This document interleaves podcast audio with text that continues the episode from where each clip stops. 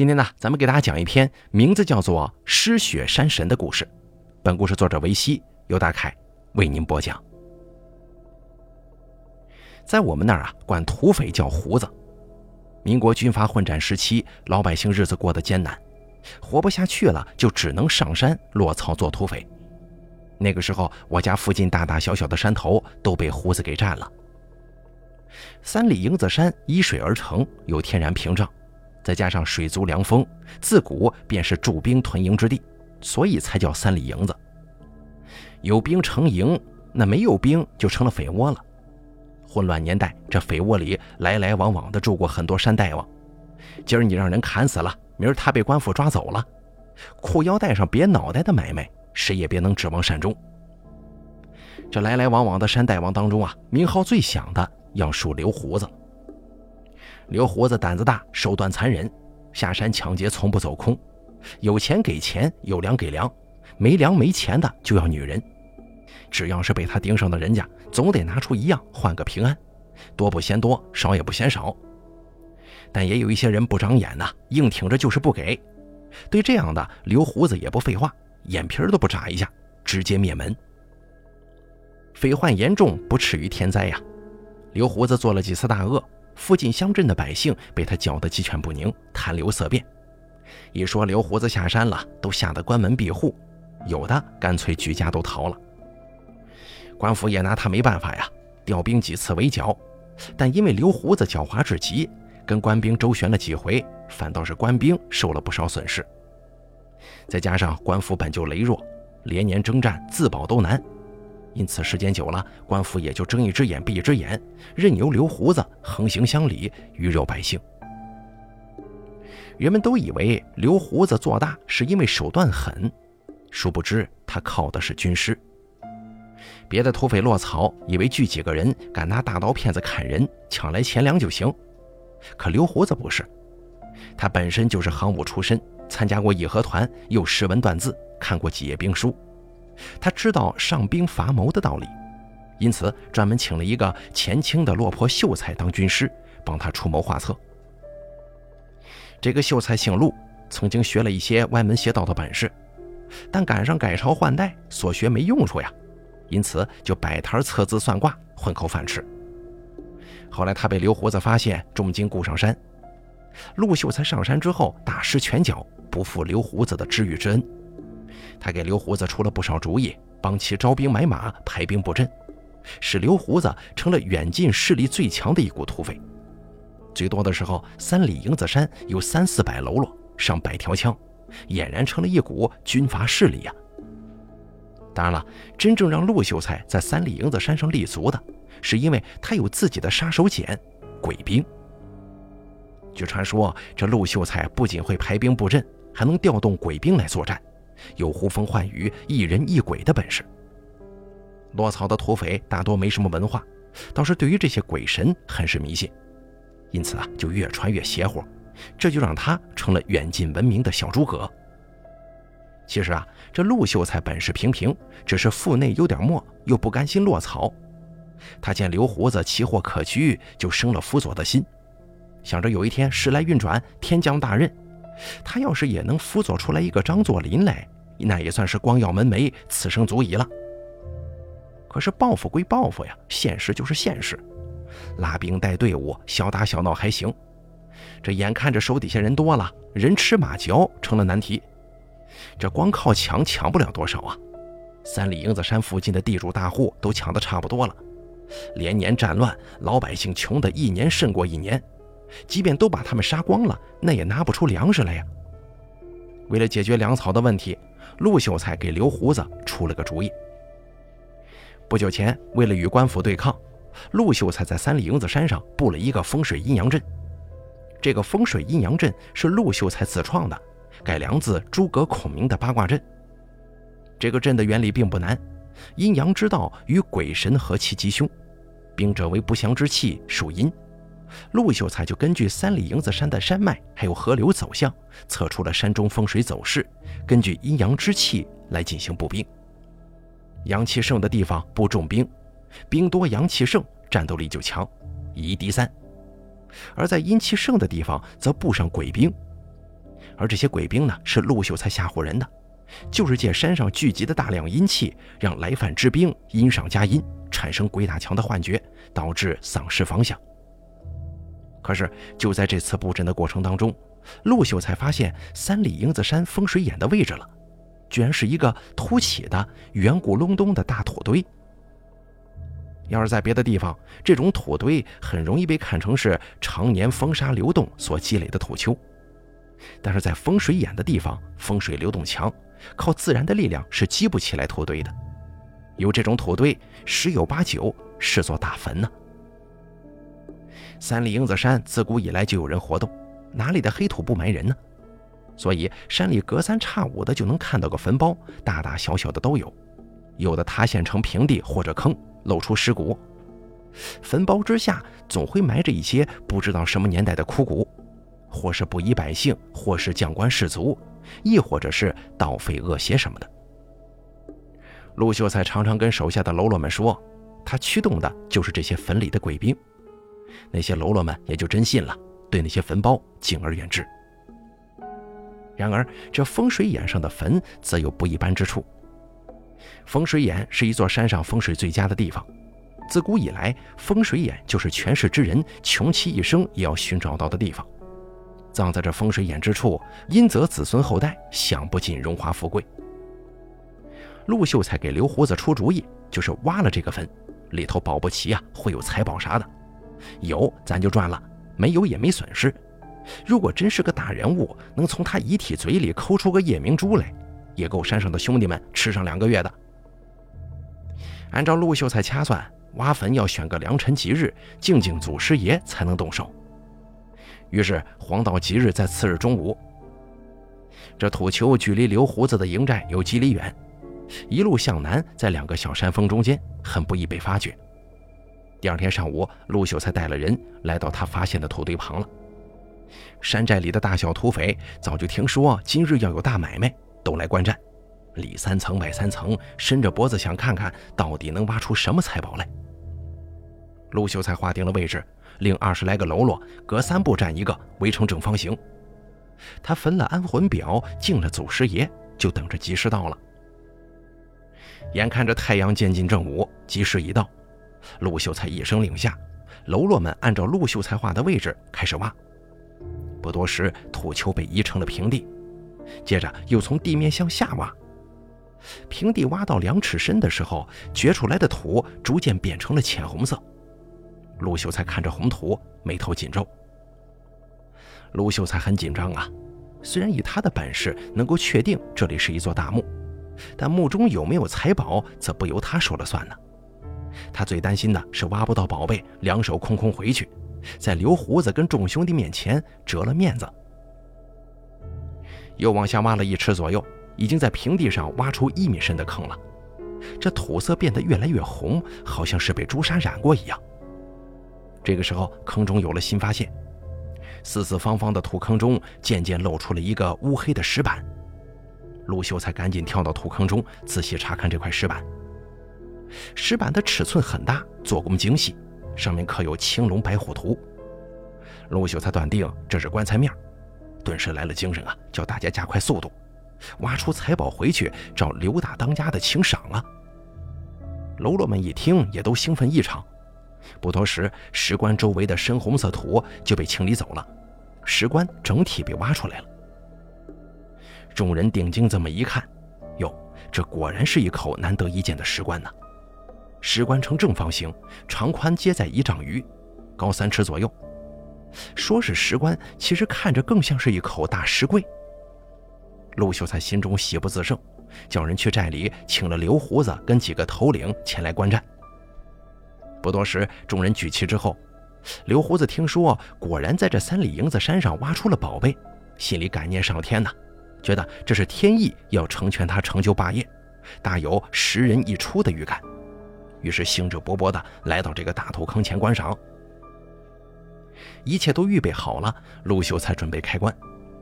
他叫挖坑的人站在石棺一侧，分工用力，该推的推，该撬的撬，把石棺盖移开。几声口号喊过之后，石棺上的大石盖缓缓地被推开了。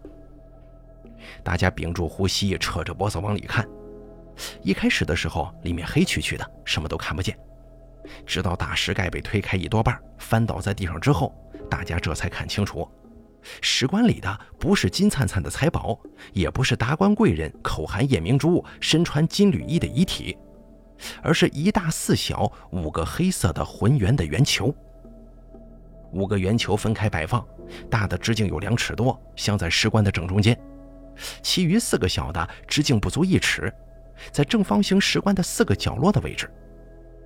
五个乌突突的石球对称摆放在正方形的石棺内，除了这五个球以外，石棺内空无一物啊！看到此情此景，坑内坑外的人都唏嘘起来了，谁也不知道这五个球是干什么用的。有的说，没准这宝贝啊都藏在球里呢；也有人说，兴许这五个球是金子做的。大家嘀咕了一阵子，齐刷刷的把目光看向了刘胡子，等着刘胡子发话。站在坑边的刘胡子也没看出个子丑寅卯来，他冲坑内的陆秀才说：“军师啊，这是什么玩意儿？”陆秀才也不敢说这是宝贝啊，马上应了声说：“搬出来看看。”又招呼坑内众人把五个石球搬出了石棺，打算打开看看。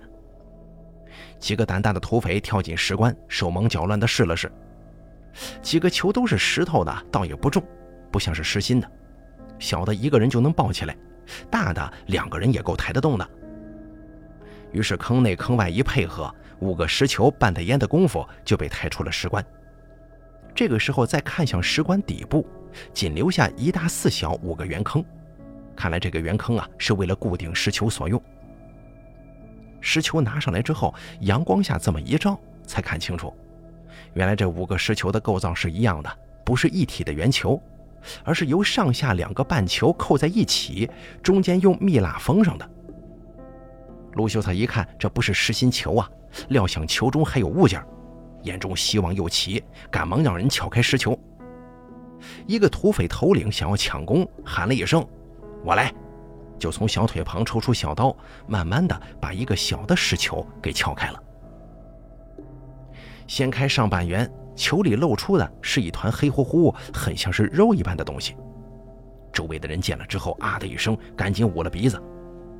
陆秀才一看，估计是腐尸啊，心中骂了一句晦气，拿刀来回拨了一下，这玩意儿软乎乎的。又叫其他人一口气把其他几个小球都给打开了，结果四个球里面都一样，都是一团黑漆漆的腐肉一般的东西。陆秀才这下子满脸铁青。这下子只剩下大球了。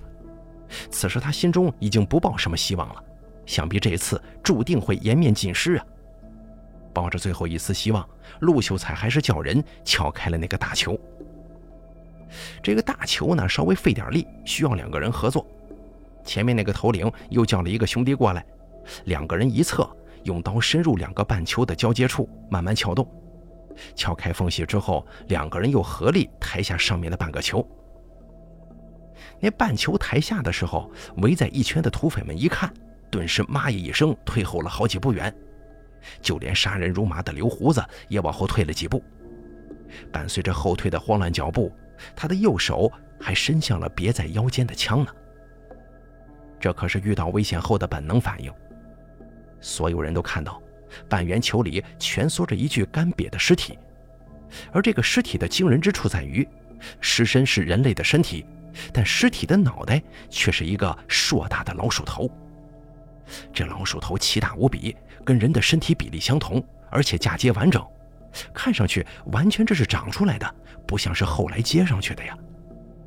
更为吓人的是，鼠脸怪物的全身是干瘪的一层皮，唯独眼睛却是活灵灵的睁着，瞪着在场的每一个人。这个诡异的鼠脸怪物。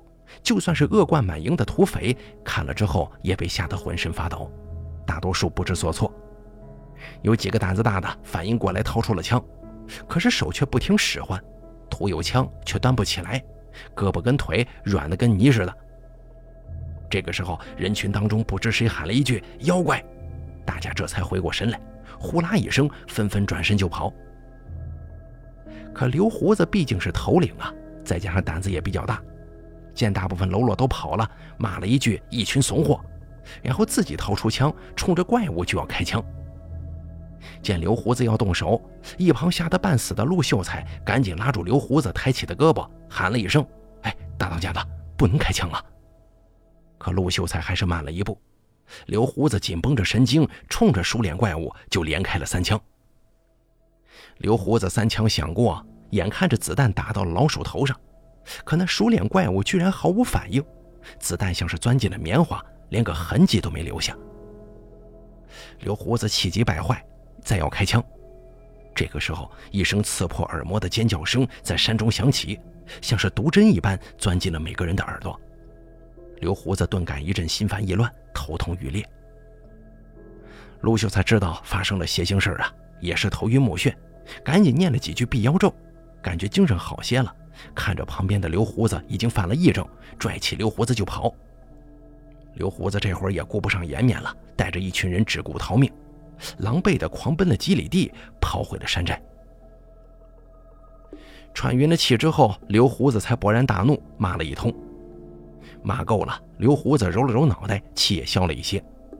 想起那熟脸怪物，又是一阵恶心，浑身起了鸡皮疙瘩。想着这是自己的领地呀，手下又有几百弟兄，胆子也就慢慢找回来了。于是他安排了几个头领带队去把那石棺埋了，石球砸了，还得把那怪物一把火烧了。这个时候，陆秀才却非要阻拦。刘胡子咦了一声，问他为什么呀？陆秀才思索了一阵，他告诉刘胡子，他们挖出的鼠脸怪物很有可能就是传说中的山痴，也就是百姓常说的嗜血山神。在三里营子山附近生活的百姓都听过这样一个传说。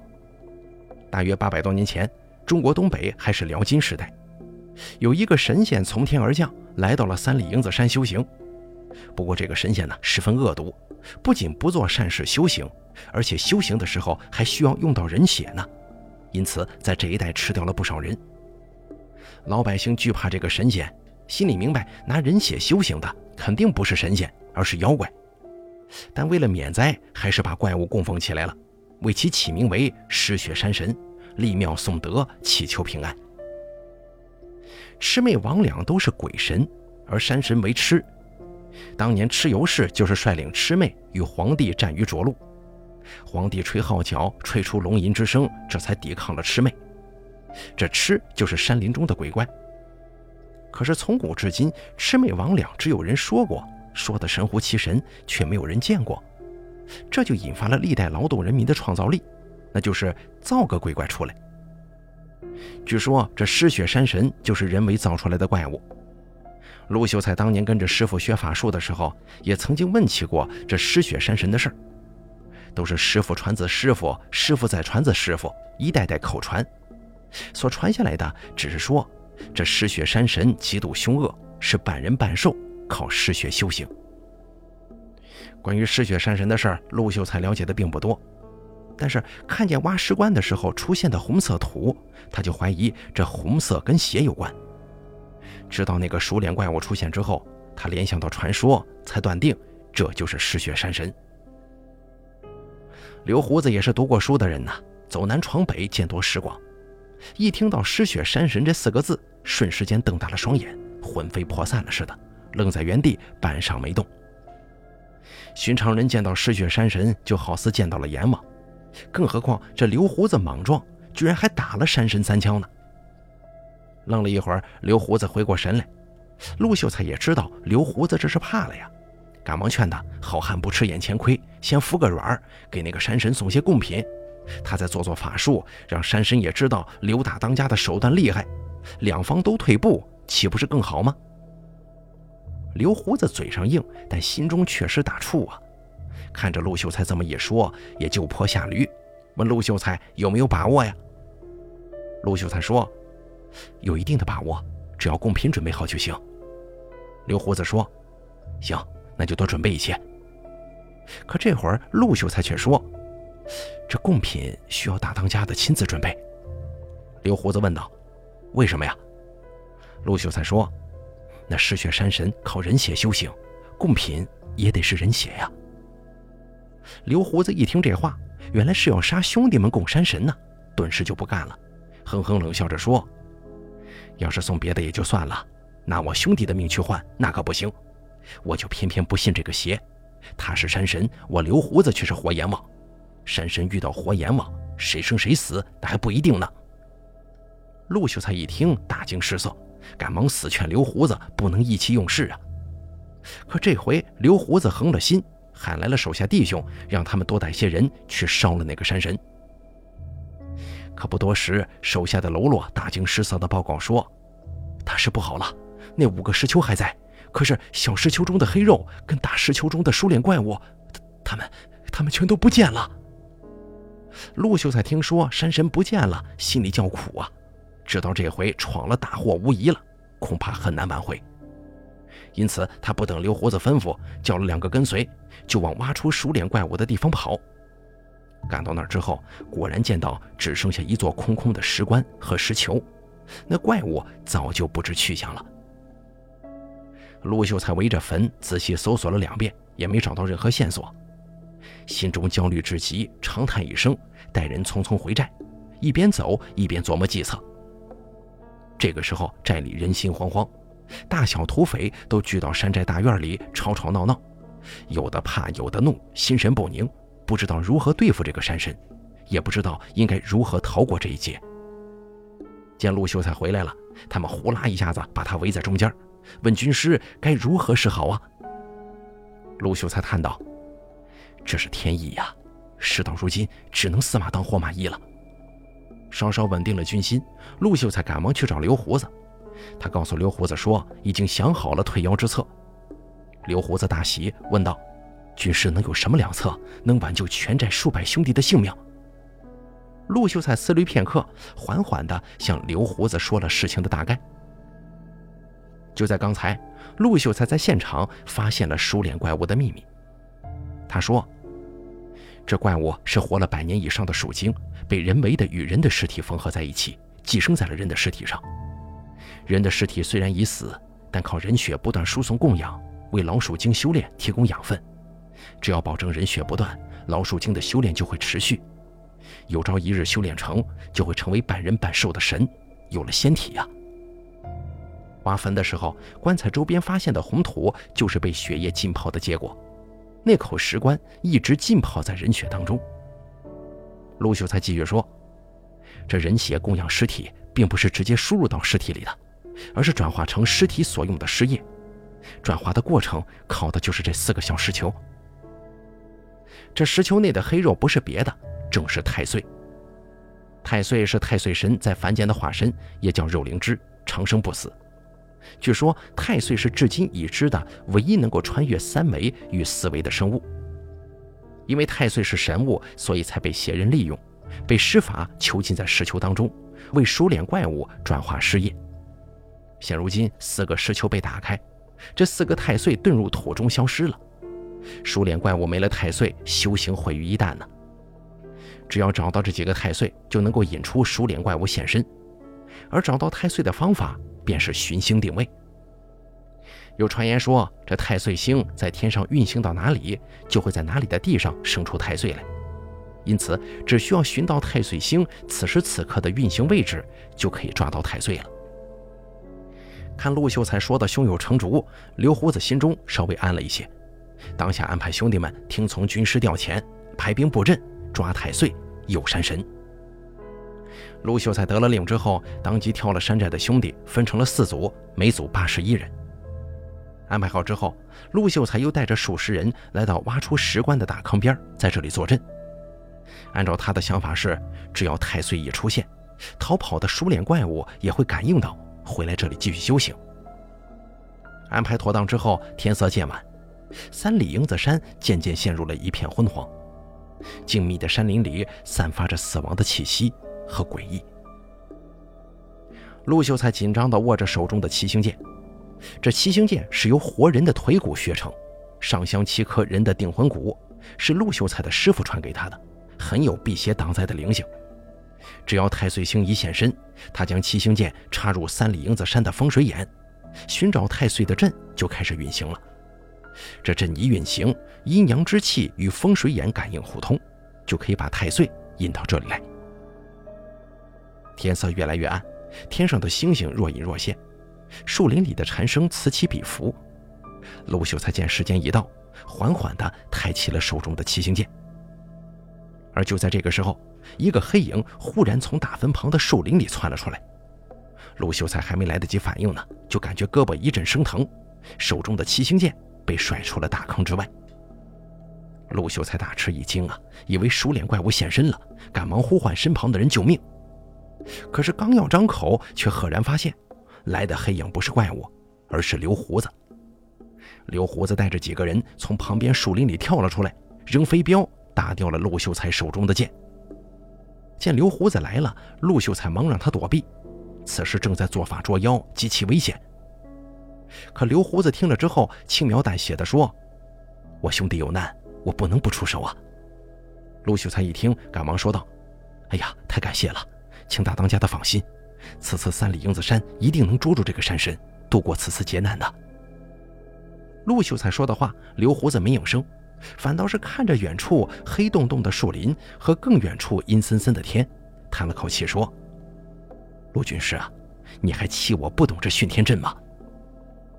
训天阵三个字一出，陆秀才的脑袋嗡的响了一声，浑身的血液涌到了天灵盖，站在大坑里险些跌倒，问道：“什么训天阵呢？”刘胡子叫人取来陆秀才甩出的七星剑，拿在手中摆弄了一阵，又扔在了一旁。他冲着陆秀才说：“陆军师，如果你这七星剑插下去，我这几百弟兄……”今晚怕是一个活口都不剩了吧？陆秀才诧异地说：“哎，大当家的，你你这是什么意思？”刘胡子说：“你这是想拿我们几百兄弟们的血来祭这个书脸怪物？”？”没等陆秀才答话，刘胡子指着陆秀才，接着说：“太岁不假，书脸怪物也是真。但是你让我那几百个兄弟站的四个位置，跟棺材里的四个小石球的方向完全相同。”那几个方向也是这个阵的连环阵，你这剑要是落下去，训天阵里的阴气就流动起来了，我那几百兄弟就成了殉葬品，血液会被吸干，顺着阴气汇聚到这石棺周围。陆秀才听刘胡子这么说，感觉自己受到了莫大的冤屈，赶忙跪地磕头，口中连喊冤枉，并称自己一心跟随大当家的创事业，兢兢业业，任劳任怨，绝无二心。又跟兄弟们出生入死，怎么可能去害兄弟们呢？此心日月可见。刘胡子听了之后，冷笑着说：“陆军师啊，你养鼠脸怪物为的是训天，你的天到底是谁？”按照刘胡子所说，训天阵是一个修仙的阵法，靠引导阴阳之气循环，在空间上形成金字塔形状的祭祀阵。全阵共有十二个方向，每个方向上有一座山。每座山上又都有一个同样的山神。训天阵的最底层是普通人用血祭太岁，太岁靠尸液祭山神，山神靠精气来祭上一层的神。三里营子山只是训天镇的一个方向上的祭坛而已，至少应该还有十一座山，跟三里营子山分布在不同方向。十二座山上祭祀最上层的神，如果上层的神还不是最顶层。那么就会再祭祀更上一个层次的神，上无止境，神仙无止境，最高则是天，而奠定神仙成仙路径的却是最下层的人。所以，这个邪恶的无休止的大阵才被叫做训天阵。训天阵真正恐怖之处在于，通过一套阵法把人和神联系到了一起，也在另一维空间当中依靠阴阳之气把人祭祀给了天，而所谓的天。也有可能是一个凡人。刘胡子的这些弟兄就是被拉来做最底层的殉葬品来祭天了。话说到这儿，陆秀才知道事情已经败露了，恼羞成怒，唯有跟刘胡子火拼这一条路可走。他刚一动身，早有几个土匪喽啰扑了过去，把陆秀才结结实实的按住了。刘胡子勃然大怒，他说自己对陆秀才不薄。自打陆秀才上山之后，就委以重任，以兄弟相待。可是万万没想到，陆秀才如此狠毒，居然对山寨的几百个兄弟下死手啊！原来，陆秀才虽然只是秀才，可他心中却有鸿鹄之志。适逢乱世，每当看到军阀首领，都有取而代之的渴望，可心中有志，却用错了地方。他跟师傅学了一些阴阳法术，又无意中听说了这训天阵的事儿，心中就想出了歪点子。他按照传说中的地点去找，还真在三里营子山找了训天阵的十二地阵之一，证实了传说的存在。于是他又不断的寻找其他的山，目的就是要驾驭这训天阵，靠山神汇集各方土匪为手下信徒，壮大队伍，成就一方霸业。在三里营子山。陆秀才已经初步实现了这个愿望，眼看着刘胡子的队伍越来越大，他在山上的威信越来越高。他计划靠山神做事，把传言做实，让刘胡子手下的土匪成为自己的信众。到时候一呼百应，众山头齐聚三里营子山起义，大事可成矣。可没想到，那熟脸山神一现身，胆大的刘胡子不但没信服，居然还要跟山神硬碰硬。熟脸怪物消失，他的全盘大计就要落空啊！无奈之下，陆秀才只能弃卒保车，拿这些兄弟们的命找回熟脸怪物。他布的阵是找太岁的阵，也是找熟脸怪物的阵呢。陆秀才交代了这些，疑惑地问刘胡子：“你是怎么发现我的计谋的？”刘胡子鄙夷地看了一眼陆秀才，哈哈大笑说：“自古文人误国，果不其然呢。”他笑陆秀才只知其一不知其二，只知道这训天阵，却不知道这训天阵的真正用途。刘胡子刚要往下说的时候，这会儿谁也没注意，一道黑影冲人群飞了过来。仔细看去，这飞来的黑影似乎就是那熟脸怪物啊！刘胡子一转身，那怪物就朝着陆秀才奔了过去。只听到一声哀鸣，怪物扑在了陆秀才身上。陆秀才扑通一声倒地，连挣扎都没来得及，那怪物就不知了去向。被扑倒的陆秀才一瞬间像是血液被抽干了一样，脸色白得如纸一般，精气全无。刘胡子马上走上前去，看着陆秀才说：“陆军师，你当真是聪明绝顶啊！这训天阵本就是修仙所设的阵法，却被你用来举兵谋反。”尚有一口气在的陆秀才缓缓睁开眼，眼前的刘胡子正在看着他，表情似笑不笑。陆秀才大悟啊，勉强抬起手，指着刘胡子，用尽最后的力气说：“原来，原来你是故意对怪物开枪的，你，你才是想要成仙的山神。”陆秀才死了之后，刘胡子随即叫人把他焚烧了。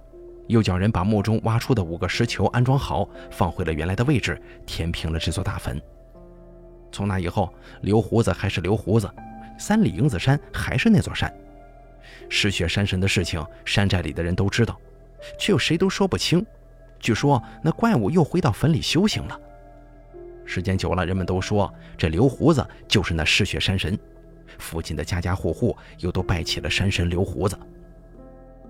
而刘胡子的队伍越来越大，势力遍布了几座山，覆盖了半个省，辉煌一时啊！在东北有“北有座山雕，南有山神军”的说法，这山神军就是刘胡子的队伍。建国前后，刘胡子跟其他所有土匪一样，被围剿在三里营子山上。刘胡子知道大难将至，选了十二个亲信委托后事。刘胡子告诉他们，除了三里英子山，还有十一座山。他让这十二个亲信吩咐十二座山，并立下毒誓，世世代代守护这十二座山。